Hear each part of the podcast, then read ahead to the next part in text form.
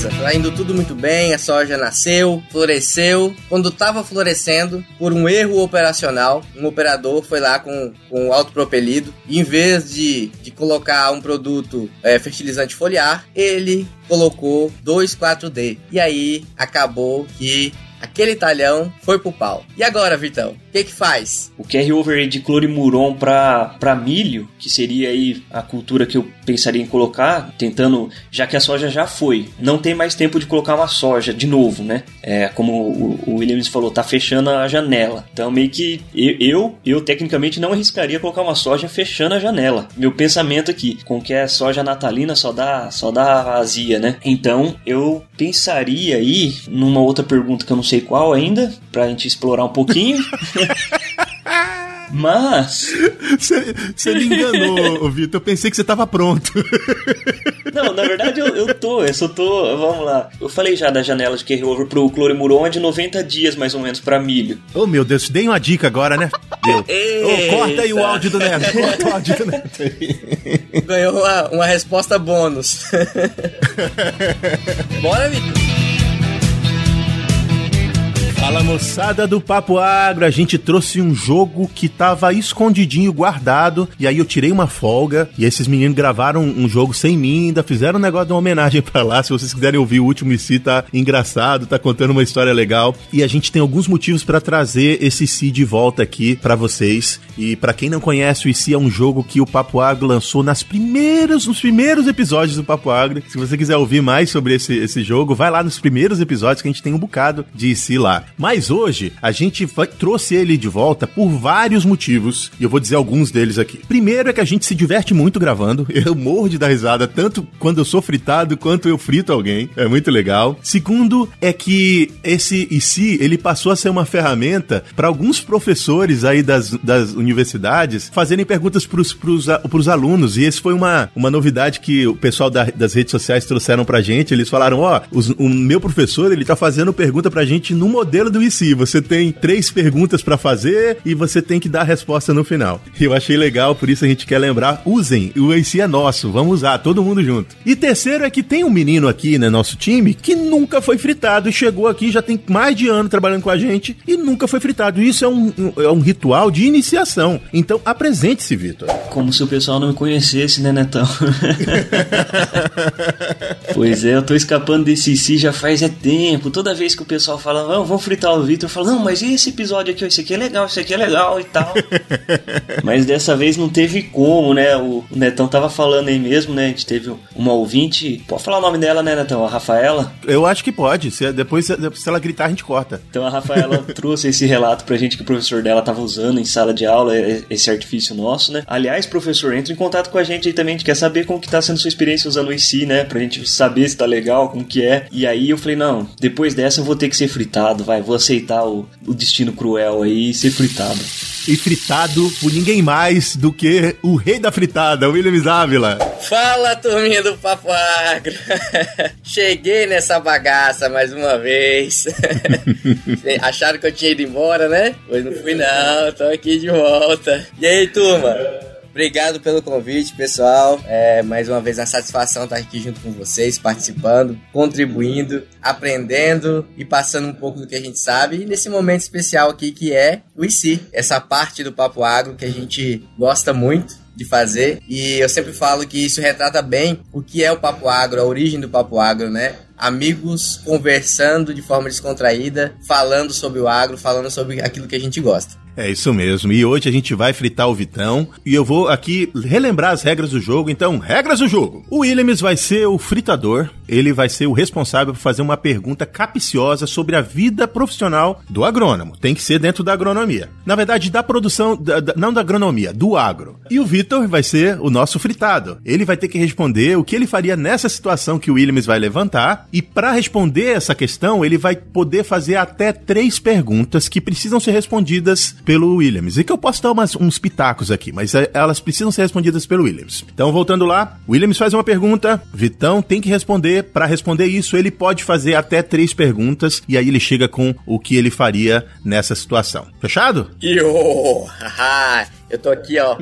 Aqui, ó, confabulando aqui agora. Vamos ver. E aí, Vitão? Preparado? Ah, isso aí eu nunca tô, não, mas fazer o quê, né? É a vida. Tem que passar por isso, né, Vitor? então, né?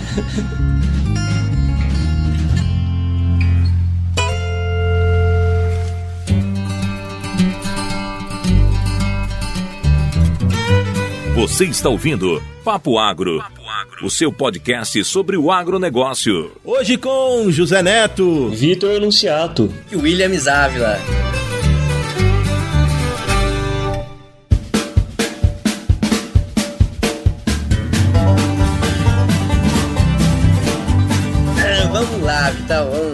Estudo de casa, a situação é o seguinte: é você é técnico responsável por uma área é, onde está sendo produzido soja. O último talhão da propriedade onde você é responsável vai ser plantado com soja e precisa se- ser feito o manejo de ervas daninhas pois o sistema de plantio é o sistema de plantio direto. Nesse último talhão, que é plantado por último, você tem ali algumas ervas daninhas que são o problema. Corda de viola, vassoura de botão, erva quente, são as principais. Posteriormente, tendo sido feito o controle de ervas daninhas, você entra com a soja. Beleza, tá indo tudo muito bem, a soja nasceu, floresceu. Quando estava florescendo, por um erro operacional, um operador foi lá com, com o autopropelido e em vez de, de colocar um produto é, fertilizante foliar, ele colocou 2,4-D. E aí acabou que aquele talhão foi pro pau. E agora, Vitão? O que que faz? Eu acho que eu acho que ficou fácil, porque a gente tem um cara aqui do herbicida. Mas é complexo esse assunto aí. E é até legal, porque é oportuno, porque fala de- do uso de um herbicida que podia. Esse foi um erro operacional, mas podia ter sido uma deriva ou numa soja que era resistente a 2,4-D, ou podia ser uma, uma falha na lavagem do tanque. Então tem muito pano pra manga pra gente falar dos novos eventos tecnológicos que vem aí pro controle, né, pra resistência a herbicidas. É, Vitão, é com você, fi. Pois é, é- é uma situação um pouco é, capciosa aí, como vocês estavam falando antes. E agora o que que se faz? Ó, eu, te dei, eu te dei um minutinho que fiquei falando à toa aqui pra você pensar, viu? Vamos ver o que, que dá pra fazer aí, porque não tem especialista em herbicida aí que volta atrás uma aplicação errada, não, não tem jeito. O patrão deve ter ficado um arara, hein? Imagina o patrão nessa hora, parecendo um, um siri na lata. Você consegue imaginar um siri dentro de uma lata? Sirina lá. então, a primeira pergunta que eu tenho pra fazer logo de cara, qual que foi o, o manejo é, adotado aí pra pra limpar a área, né? Que você falou que tinha bastante infestação aí de algumas folhas largas. Qual que foi o manejo aí que você adotou, que a gente adotou lá pra... Ai, que orgulho do Vitor. meu. Ai, vai lá, vai lá, desculpa. Eu precisava dizer. É, glifosato e clorimuron. Ok, ok. Oh, meu Deus do céu, gente. Ele tá parecendo o Siri na lata agora.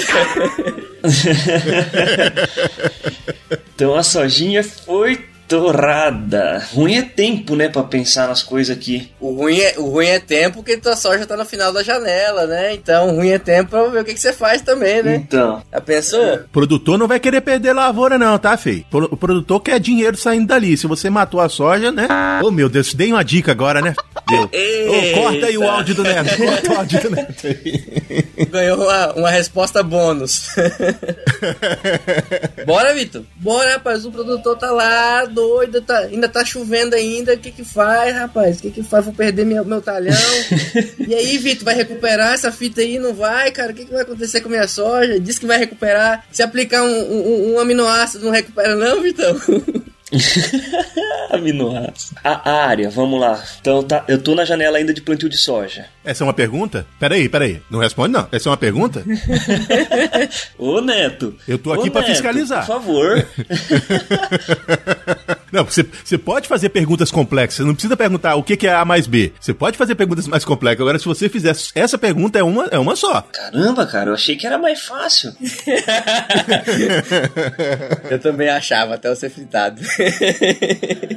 Eu tenho que elaborar. É ruim elaborar a pergunta. Uma pergunta que dê pra tirar várias respostas. Eu vou dizer o seguinte: se você. Eu vou, te- vou te dar a benevolência de, ter, de, de você ter ouvido e deixado passar. O Williams falou lá no comecinho, que tava no final da janela de plantio de soja, que era o último talhão. Eu não posso dizer mais nada. Então, eu acho que essa, essa pergunta que você fez tá respondida. Nunca vi o Neto tão bonzinho igual hoje. Eu sou muito bonzinho, não sou? É porque ele tem 10 minutos que ele tá pensando. Eu tô muito bonzinho, ô Vitão. Você tá. Eu vou embora. Tá, ele tá muito bom. Ele nunca foi tão bom assim. Na verdade, é um novato veterano já, né? Então tem que. É, é, é, exato, ele já me conquistou, sabe? Esse é o já problema. bebeu uma cerveja. Então, né? Eu só conseguia ver o, o- aquele videogame lá no fundo. Ô, gente, agora tá falando. O Vitor e eu nos, nos conhecemos é, pessoalmente há poucas semanas, há poucos dias. A gente gravava esse tempo todo e nu- nu- nu- nunca tínhamos nos encontrado. Então, agora a gente é muito mais próximo do que a gente era duas semanas atrás. Então, por isso eu tô dando uma, né, uma colher de chá aí. A broderagem, né? Bora, Vitão! Não, eu, eu acho que essa aqui é uma pergunta válida. Eu queria saber, ô, Williams, mais das ah, características físico-químicas do solo aí. Ah, beleza. É um solo de 80% de argila, origem caulinítica, é um latossolo amarelo, distrófico, coeso. 80% de argila, é isso, origem caulinítica. Essa é a característica do solo. Ficha técnica, ele tem, né? Tem tudo aí. Boa, boa. Alta capacidade de retenção. Isso, é. Esse é o problema. né? Esse, esse é o eu tô problema. muito bonzinho. Esse é o problema. ô, ô, Vitão, ajuda o nosso ouvinte e, e divide com a gente quais as suas dúvidas, que você tá muito calado, as pessoas não sabem nem o que você tá pensando. É, vai raciocinando e falando. É, que aí a gente sabe que tá passando um milhão de coisas na sua cabeça. Ah, Não, não estava passando um milhão de coisas na cabeça minha e do Neto, porque a gente sabe mais ou menos o desfecho da história. É, exato, exato. Mas pra chegar até o desfecho da história, é, são mil teorias e hipóteses. Bom, pro, pro ouvinte entender mais ou menos o que eu tô pensando aqui. Então a gente teve lá a aplicação do 2,4-D na, no estágio reprodutivo ali do florescimento. Essa soja, ao meu ponto de vista, já era, né? Eu não sei, eu, eu não, eu não quero perguntar a dose 2,4-D, porque às vezes se for. Ninguém vai aplicar abaixo da dose comercial. Então, acabou com a, com a soja. Mas não foi uma aplicação é, é, é, decidida, né? Foi, uma, foi um acidente. Foi um acidente. Ai, caramba. É, uai, o cara, o cara não era pra ele aplicar 2,4 dele, era pra aplicar foliar, né? É, primeira coisa que eu faria é demitir esse caboclo aí, né? Porque, pelo amor de Deus. Confundir um vidro de 2,4D com, do- com, com foliar é pra acabar. É que você não sabe qual a raiva que ele tava do patrão também, né, ô, ô, Vitor? Não, é porque era a cor do- da tampa do, do tambor era, era verde, igual a do, do, do foliar. Muito bem, respirada aqui pro Vitor pensar um pouco mais e o Williams quer contar pra vocês como vocês faz pra conversar com nós. E aí, turma, você quer conversar com nós, quer ouvir a gente? A gente ainda tem aquele negócio antigo, bem antigo, chamado Página da Web. Temos também www.papoagro.com.br E pode nos encontrar nos agregadores de podcast aí, no Spotify, é, podcast do Google, é, como Papo Agro Podcast. Procura a gente lá, tenho certeza que você vai encontrar, vai gostar e vai se tornar um ouvinte assíduo. É isso aí. Se quiser conversar com a gente, vai lá nas nossas redes sociais. A gente tá no, no Twitter e no Facebook como Papo Agro. E no Instagram, onde a gente fica mais lá, batendo papo com vocês como Papo Agro Podcast. Partindo do princípio aqui que a soja já estourou tudo e que não tem volta. E aí eu tô pensando em salvar o tempo que tem ali ainda, né? Só que aí o problema vem na informação que o Williams deu aí, né? O clorimuron. Porque o clorimuron ali no, no solo vai ficar ali um tempinho. E aí o que, que a gente coloca no lugar ali que dê pra convencer o produtor a colocar ali no lugar do, do- da soja que estourou, alguma coisa assim. É, você tá econômico. Você só fez uma pergunta, só pra, pra te lembrar, que as outras a gente deu de bandeja pra você. Eu não sei se isso é uma pergunta ou não, mas eu tenho o poder de decidir qual cultura vai colocar ou. É, A, a bucha é sua. Essa é a sua resposta, eu acho, talvez. É o que fazer, né? Não é uma pergunta. A gente quer saber o que o técnico vai. Qual é a recomendação do técnico para essa área, seja, né, o que quiser. Nós somos aqui igual. ah, Já assistiram o Pato Donald? Os dois, o- tem um anjinho e um capetinha no ouvido do Pato Donald aqui. Nós somos dois capetinhos, né? Não tem anjinho. Dois capeta. É, eu, eu queria ir para um, um, pra um lado muito, como que se fala assim, é mais econômico, porque ao meu ver não dá para salvar a área mais. Eu vou gastar minha pergunta, vai. Os alunos que estão lá na sala de aula, pensando na, na, na, pergunta do professor que tá usando o IC, você vê como é apertado aqui, né? O cara tem experiência com herbicida e ele ainda assim, né, consegue passar um tempo para tentar encontrar a pergunta certa. É desafiador. e, a, e até porque, enquanto o Vitor vai pensando aí, né, a gente tá trazendo uma situação real de campo, né? Então, assim, quando as questões são formuladas somente de cunho é, acadêmico, talvez escape algumas questões práticas, né? Então, assim, as questões práticas na, na real, elas são acabam sendo mais complexas, né? Porque você não tem as situações ambientais todas favoráveis para você dar aquela, aquela respostinha de receita de bolo, que é isso que o Vitor falou no início pra gente que, que não tem receita de bolo, né? Receita de bolo não existe. Mesmo em algo que a gente sabe que tem doses pré-estabelecidas, né? É complicado. e tem outra coisa que você esqueceu de falar, que isso aqui tá gravado, né? Imagina daí eu dar uma resposta besta aí pra frente. ah, ô Vitor, você é o dono do podcast. Se você não gostar da resposta, você manda editor cortar, mano. Não tem problema. Bora que o tempo tá passando, Vitor, e o produtor tá no teu pé. E bora, Vitor, resolve isso. Bora, Vitão. O que, que nós vamos fazer? Tá, eu quero saber, assim, William, você que é um cara que tá passando as informações, você deve saber. Ele, essa sojinha aí, tá muito feio mesmo? Como que, como que tá? Sei lá, qual que foi a dose aplicada nessa soja aí? Beleza, o cara, o cara aplicou 2 litros de 2,4-D. Nossa senhora, não tem salvação.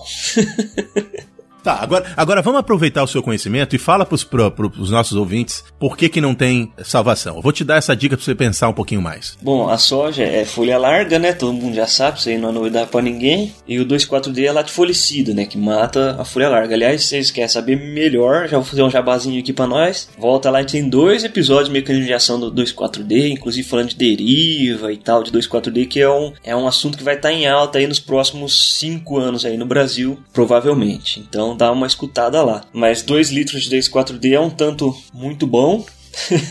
para se aplicar e numa folha larga, ainda mais num estágio desse tão sensível que é o florescimento, né? Torrou foi é tudo. Para mim que essa soja aqui, Williams, não tem mais volta. Eu vou contar da minha experiência de campo e aí vou deixar um minuto para você pensar. Se você tiver uma dose acima de 300 ml de 2,4-D em soja, perto do, do estágio eh, vegetativo ou iniciando o estágio reprodutivo, é, dificilmente você vai conseguir recuperar essa, eh, essa planta. A, a soja é sensível a doses inferiores a 100 ml de, de 2,4-D seguramente porque derivas que provavelmente, sei lá, de, tem 10% da, da cauda final que está sendo aplicada, então deriva de, de aplicação de 300 ml de 2,4-D numa área, matam a soja que está na, na circunvizinhança, então ela é sensível a, a doses pequenas de 2,4-D. Claro que plantas mais adultas, elas vão ter capacidade de regeneração maior, então é possível que plantas mais adultas com doses baixas, elas consigam se, elas consigam se recuperar. Mas, se for uma aplicação de mais de 300, 400 ml inteiros dentro da lavoura que você está aplicando, a chance de recuperação é mínima, não é isso, Will? É, não tem chance de recuperação, né? Ainda mais no estágio é, reprodutivo. Se você recebe uma dosagem mais baixa no estágio vegetativo, a planta ainda está com a, com a sua estrutura vegetativa em construção, então a capacidade de, de recuperação dela é maior, né? Agora no estágio reprodutivo é bem difícil, né? A planta não vai virar a chave, que ela já virou a chave do vegetativo para o reprodutivo, ela não vai voltar a produzir estrutura vegetativa para recuperar, né? Até pode virar essa chave e produzir mais vegetativo, mas ela não vai ser tão eficaz no final das contas. E também, colegas, lembre-se de uma coisa: não existe produto mágico para fazer um, um, né, a recuperação de plantas intoxicadas por um herbicida. Talvez alguns produtos possam melhorar o aspecto visual da planta, mas uh, o prejuízo que, que foi causado pelo herbicida foi causado. Você vai ter uma melhora visual que não sei o quanto pode se reproduzir em uma, né, em uma recuperação da produção de grãos. Então, para o ouvinte entender, minha preocupação é o solo é extremamente argiloso, como o Williams falou, 80% de argila. E o Netão até brincou lá, a hora que o Williams falou: Ah, isso aí tem capacidade de retenção grande. Por quê, né? O, a gente estava até no episódio que a gente gravou com o professor Rubens, ele, eu, a gente perguntou para ele do carry-over, né, de fotossistemas, que é os herbicidas, herbicidas inibidores de fotossistemas. Pode ter um carry-over ali, algum deles, que é aquele residual do herbicida tendo efeito ainda no solo, né? Então, o carry-over de clorimuron para milho, que seria aí a cultura que eu pensaria em colocar, tentando, já que a soja já foi, não tem mais tempo de colocar uma soja de novo, né? É, como o, o Williams falou, tá fechando a janela. Então, meio que eu, eu, tecnicamente não arriscaria colocar uma soja fechando a janela. Meu pensamento aqui, com que a soja natalina só dá, só dá azia, né? Então, eu pensaria aí numa outra pergunta que eu não sei qual ainda, pra gente explorar um pouquinho. Mas. Você me enganou, Vitor. Eu pensei que você tava pronto. Não, na verdade eu, eu tô, eu só tô. Vamos lá. Eu falei já da janela de carry-over pro Clorimuron é de 90 dias mais ou menos para milho. É, passou os 90 dias? Minha próxima pergunta, não deu os 90 dias ainda. Eu não, eu não sei o ciclo, eu não lembro o ciclo da soja, mas eu acredito que devia ser um ciclo precoce. Mas qual que. Já, é, minha pergunta é: já deu os 90 dias ou ainda não? Não, não deu os 90 dias ainda. É, a soja média do ciclo médio, que ela, ela floresce em torno de 42, 46 dias aqui na nossa região. 42, 46. E, e, e, o manejo foi feito bem, bem pertinho da soja ali já do, do, do plantio, né? Exatamente, é. Uns 10 dias antes, no máximo, plantio. E respondeu a quarta pergunta. Responde, Vitor! Muito bem, muito bem, muito bem. Aproveitando essa pausinha que a gente deu no papo, o Vitão quer contar para vocês onde é que a gente tá além do nosso feed. Pois é, rapaziada, a gente faz parte aí da rede Agrocast, que reúne os melhores podcasts do agro brasileiro. Tá tudo lá num feed só. Então, se vocês querem acessar lá, acessem www.redeagrocast.com.br ou procurem aí no seu agregador de podcast favorito, Rede Agrocast, e aí vai aparecer lá o feed de todos os podcasts do agro reunidos numa página só. Então, facilita aí para você você que gosta de ouvir outros podcasts além do Papo Agro, agro que eu sei que é o seu favorito. Claro, evidente. Vai, vou pensar aqui num, num, num, jeito meio diferente aí. Já que esse milho eu não vou conseguir colocar, vamos por aí numa média de uns 40 dias, então eu aproveitaria para corrigir essa área, já que já deu azia mesmo. Eu jogaria essa soja tudo para debaixo da terra, ele incorporaria tudo ela, acabaria com o plantio direto ali dessa área. Eu sei que é extrema, é a solução extrema, mas vamos, vamos ver o, o erro como uma oportunidade, né? Eu incorporaria ela, lógico, com análise de solo, tudo para ver se precisa, o que, que precisa corrigir nesse solo, né? Eu estou partindo do pressuposto que precisa corrigir alguma coisa também, que eu não sei. Vai que eu sou um bom gestor aí, meu solo tá trindo, drin, trin, trincando de qualidade aí, partindo do princípio que não, que eu não sou um bom gestor, eu aproveitaria essa janela aí para incorporar essa soja, já daria uma incorporada ali na, na matéria orgânica e entraria com uma, um adubo verde ali para dar os 40 dias. E aí depois dessecaria o adubo verde e entraria com milho, que seria mais ou menos aí, vamos pôr que tudo desse certo, que Deus ficasse com dó de ver a cagada que o aplicador fez ali e falasse, não, agora vamos ajudar esse menino. E aí o adubo verde ia chegar junto mais ou menos com, com a época de plantio da soja ali, pra gente rolar ele, e aí entrar com milho. Mas é mais ou menos o que eu pensaria aí de fazer. E o adubo verde ele já ajudaria, é, é, é, essa incorporação do, do, da soja no solo, o revolvimento do solo ali, ajudaria bastante a diminuir aí o potencial de estragar o milho do, do, do carry-over, né? E aí com o adubo verde, então, ajudaria mais ainda, né? Assim, reduzindo a, o erro, o risco de passar dos 90 dias, né? É, não, não tô falando que é para plantar antes dos 90 dias que tá sugerido em bula ali, mas então, assim, essas duas ações que eu faria ajudaria a reduzir esse, esse problema. E é isso, gente. Eu não sei se tem resposta certa ou errada, mas é isso que eu pensaria. Bicho, você foi por um caminho que eu nunca, nunca, não queria. Foi excelente, eu gostei. Bom, o que, que, você acha, Vitor, William? Cara, eu acho que ele pensou fora da caixa, pensou diferente. Eu acho que uma resposta válida, e como ele perguntou, não existe resposta certa e resposta é. Existe resposta errada.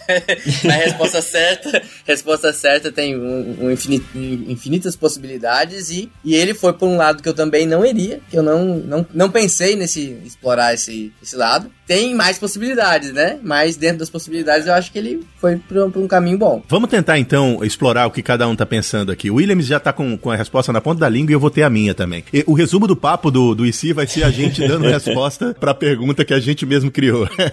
Só, ô Williams, antes de você responder, isso já isso aconteceu mesmo? Como que é essa? É, é, é baseado em fatos reais, sabe? Não fala muito alto que todo mundo ouve o negócio, todo mundo ouve o papo água. Vitor?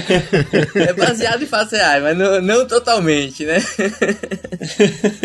Então, é, a gente tem possibilidades, por exemplo, de colocar uma cultura com ciclo um pouco mais curto. É, eu acho que o feijão, por exemplo, feijão calpi na nossa região, a gente tem, tem é, variedades de feijão calpi que tem um ciclo de 60 dias, 70 dias. Então, eu exploraria essa cultura, aproveitando já que é um final de janela, né? O milho, como o milho saf... aí o Vitor explorou, nossa região ela tem a possibilidade de fazer safrinha, então exploraria também essa possibilidade de ter um pouco mais de chuva, é, mas eu exploraria a cultura do feijão calpi como uma possibilidade, é, respeitando o tempo de residual do produto no solo, mas eu acho que encaixaria aí o feijão calpi numa área dessa, é, tendo em vista de não perder a oportunidade daquele ano safra. Então, eu ia pelo mesmo caminho que o, que o Williams foi, ia, porque a gente é da mesma escola, então talvez as respostas são, sejam parecidas por conta disso. Porque a minha, e na minha cabeça, eu vou explicar por que eu pensei assim também. Porque quando você fala que a soja está sendo plantada na última janela de plantio para soja, a chance de você ter tempo hábil para plantar o milho safrinha é menor. Porque vamos entender, vamos numa situação hipotética que a gente está falando do Mato Grosso. Mato Grosso inicia o plantio em setembro, a janela final para soja provavelmente, não sei, me corrijam aí nos comentários, deve ser novembro. E se você plantar a soja em novembro, ela vai florescer em janeiro.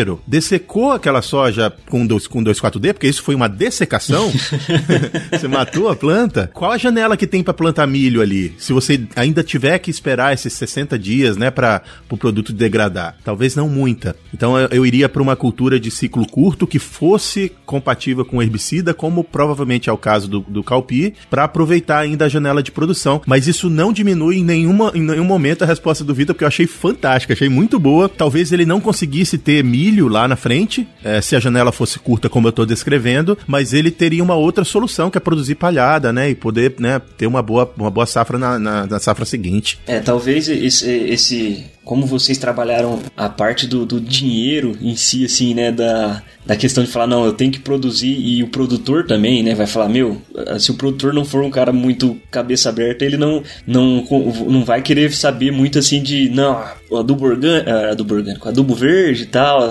Ele meio que vai, né, querer falar, meu, vamos colocar outra cultura aí. Então acho que talvez que por isso que a resposta é meio diferente, né? Eu, como nunca tive trabalhando visando lucro, né? Visando produção, né? Trabalho visando produção de dados, né? Pesquisa. o que é fantástico. Não, é o que é fantástico também. Talvez eu tenha esse, esse menor apego aí a colocar outra cultura. Talvez você, tenha, você esteja trazendo para os nossos ouvintes situações em que eles também não tenham chegado. Eu gostei da sua resposta e eu acho que tem muitos ouvintes que iriam por esse lado, assim como outros ouvintes que iriam pro lado da produção né, e, geração de, de, de receita. É, gostei. O que, que, você achou, Will? Ah, eu gostei também, cara. Eu achei que foi legal. É, o Vitor explorou uma outra situação, né? Uma resposta diferente daquilo que a gente. Porque quando a gente constrói uma, um estudo de caso desse, a gente já meio que pensa na resposta final, né? E foi legal ver a diversidade de opiniões que tem aqui no que rola aqui no Papo Agro, né? Pessoas com diferentes experiências contribuindo, né? E eu acho que é legal também o ouvinte que tem um tem trabalho no campo, deve ter tido alguma situação parecida, né? De, de deriva, de aplicação errada, de carry over, né? Eu acho que todo mundo tem meio que uma situação dessa baseada em fatos reais, igual eu falei, né? Que participou, que sabe o que o vizinho fez, né? E eu acho que é legal, isso só contribui, só engrandece mais a discussão, porque é desse jeito que a gente acaba aprendendo, é com as situações de campo, com os exemplos, e aí a gente consegue desenvolver nossa caixa de ferramentas, né? De ter é, iniciativa e ações que a gente possa resolver problemas no campo. Isso aí, isso aí. Doeu muito, Vitão? Não, não doeu não. E eu acho que o, o legal aí é, dos professores é justamente o, o, cara que está abrindo, dando essa oportunidade para os alunos discutirem em sala de aula e que nem a gente falou, né, não tem certo e errado a resposta, né, tem vertentes de pensamento, né, diferentes e ambas trabalham do mesmo assim, querendo, né, minimizar e pode ir por um lado, pode ir o outro e o objetivo sempre é o mesmo, né? Então, acho que essa discussão que enriquece, né? A gente vê diferentes pensamentos e tentar entender aquele pensamento, falar, não, por que que tá pensando isso e, e por da onde que ele tirou isso, por que que ele pensou isso. Então é bastante legal ver e, e discutir, né? Discutir as, a, as ideias.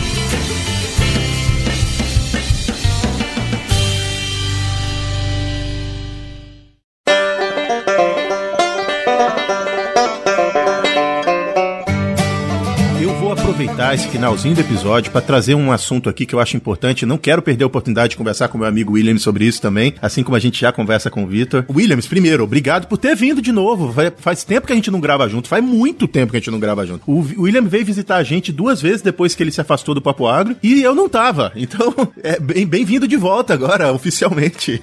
Obrigado, eu tava devendo, né? Tava em, tava em dívida, tava em dívida, tem que pagar a dívida, né?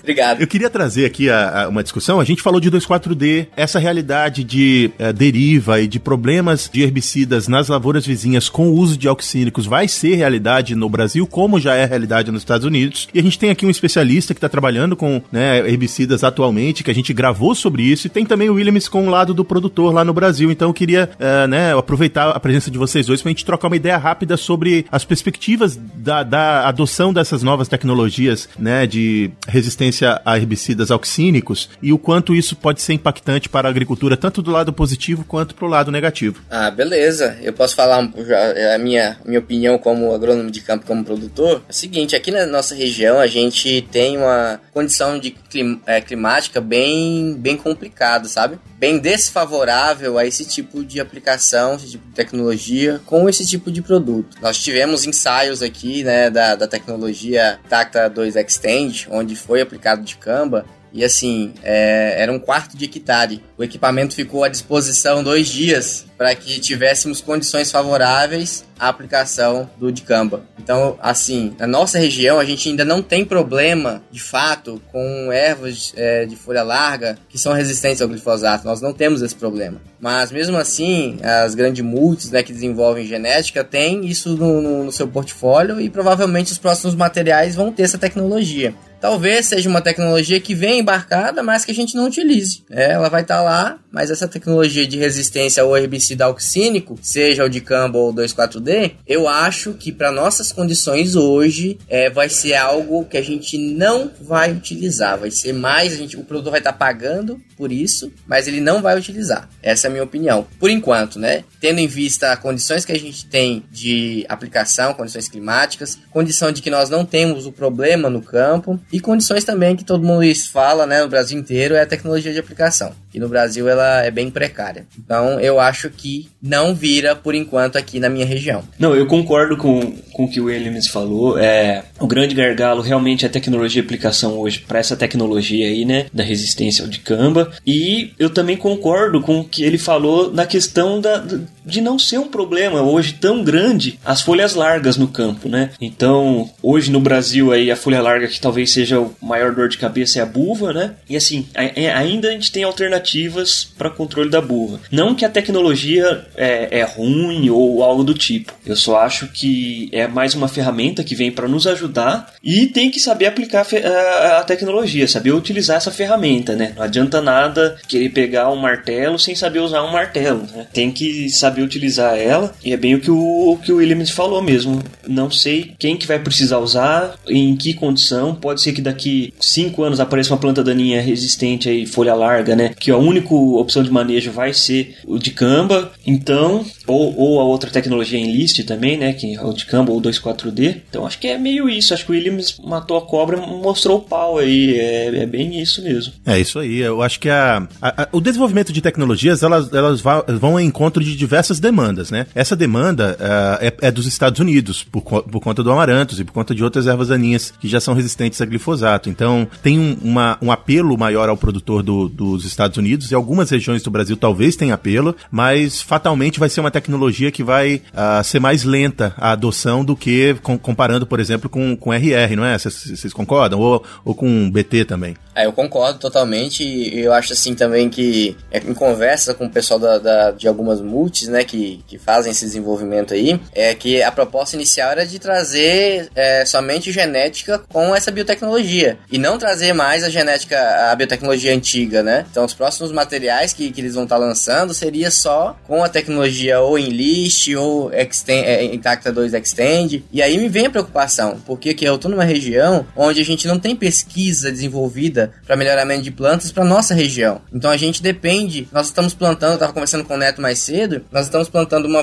uma cultivar aqui que já tem que daqui a pouco vai para 10 anos plantando a mesma cultivar e é a mais plantada na área, porque foi um material que se adaptou às nossas condições e está tendo uma estabilidade, né? Então a gente vai ter uma dificuldade é, nessa transição de encontrar materiais com a nova tecnologia que seja mais produtivo do que os que estão entregando hoje. Então a gente sabe que, que isso, isso é um problema. Então vai ter uma resistência dos produtores nesse sentido. Se não encontrar um material da nova tecnologia que seja mais produtivo, como que vai, como é que o produtor vai comprar essa tecnologia, né? Ele vai comprar porque já que ele não vai ter o benefício da tecnologia em si, do Enlist ou do, ou do Extend, ele não vai ter essa a tecnologia, a, o benefício da, da resistência ao herbicida, ele vai comprar o material porque ele é mais produtivo no segundo plano. Mas aí tá complicado. É, eu tenho. Bom, só, só para esclarecer quem tá ouvindo e não conhece bastante da, da questão de produção de sementes e tu, tudo ao redor dessa indústria, uh, tem diversas fases de uma variedade quando ela é lançada. Ela é lançada, daí ela tem a fase de crescimento, a fase de estabilidade e a fase de decadência. Essas variedades que já têm 10 anos de, de lançadas, elas provavelmente já estão naquela, naquela curva descendente, em que elas começam a, a se tornar muito suscetíveis às doenças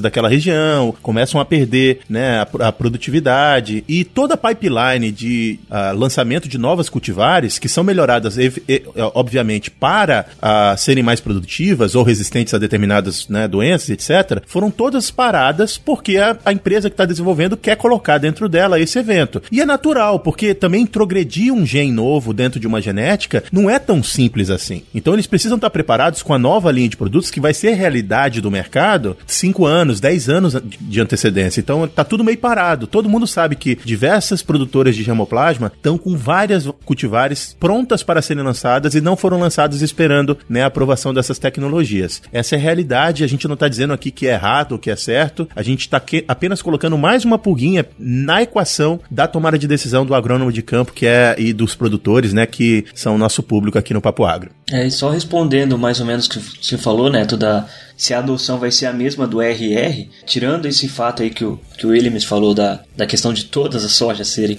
vão, vão vir com a tecnologia, né, ou algo do tipo assim. Eu não acredito que a adoção seja a mesma porque o, o glifosato, né, é aquele herbicida único que a gente sempre fala, né? Ele é amplo espectro e o RR deixou a, só a soja imune a ele, né? Então ficou muito fácil, né, de se utilizar e fazer o manejo de planta daninha durante um certo período de tempo da inserção do RR. Hoje eu sei que já mudou o jogo, né? A gente já discutiu isso em, em alguns episódios. E o, o dicamba não vai trazer a mesma facilidade, principalmente no Brasil, que o principal problema não é folha larga, é folha estreita, né? Então não vai ter essa a soja resistente à, à latifolicida, aos auxínicos, não vai ter essa facilidade de manejo de plantas daninhas, salvo se o seu problema for a folha larga no, na área, né? Aí ela vai te ajudar bastante.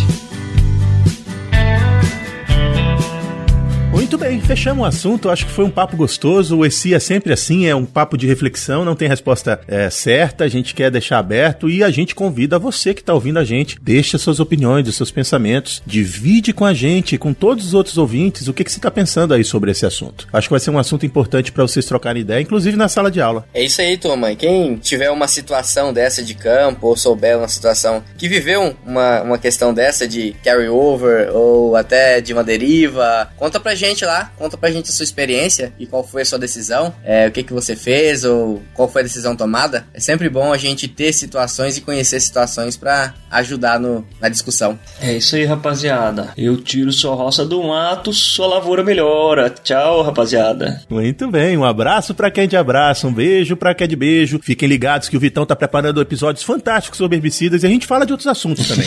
Fiquem ligados nos nossos podcasts. Vou deixando aqui meu adeus, é, não é um, uma despedida final, é um, apenas um até logo. e valeu, turminha do Papo Agro, um abraço para todo mundo.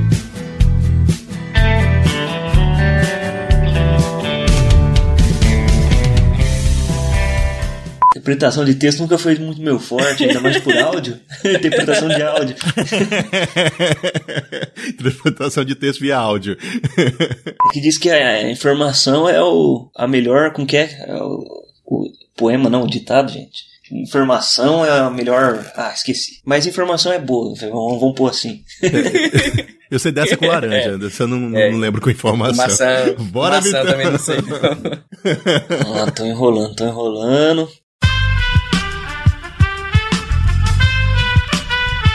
Esse podcast foi editado por Aerolitos Edição Inteligente.